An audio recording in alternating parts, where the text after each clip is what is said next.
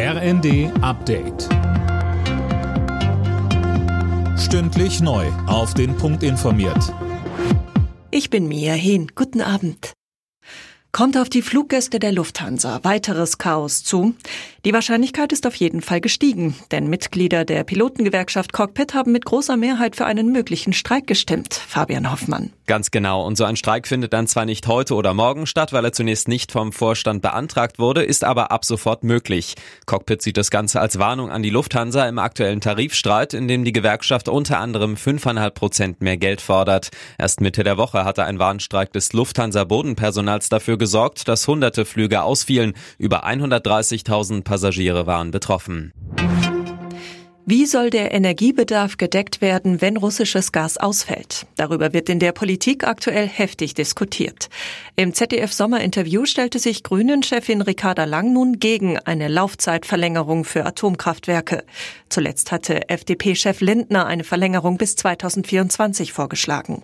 CSU-Chef Söder will die drei AKW sogar weitere fünf Jahre laufen lassen.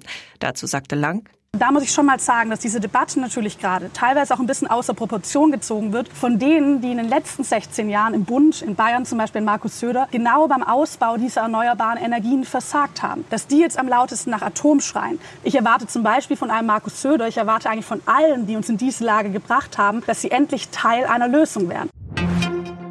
Russland hat nach ukrainischen Angaben Städte im Süden des Landes angegriffen und dabei Wohnhäuser getroffen. Zwei Menschen wurden demnach getötet. Russland meldet unterdessen einen ukrainischen Angriff auf das Hauptquartier der russischen Schwarzmeerflotte.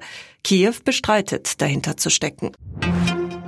In der ersten Runde des DFB-Pokals haben die Bundesligisten Freiburg und Hoffenheim eine Blamage gerade noch so verhindert. Der Finalist der Vorsaison aus Freiburg brauchte die Verlängerung zum 2 zu 1 Sieg gegen Zweitliga-Aufsteiger Kaiserslautern. Die TSG kam auch erst in der Verlängerung zu einem 2 zu 0 gegen Regionalligist Rödinghausen. Alle Nachrichten auf rnd.de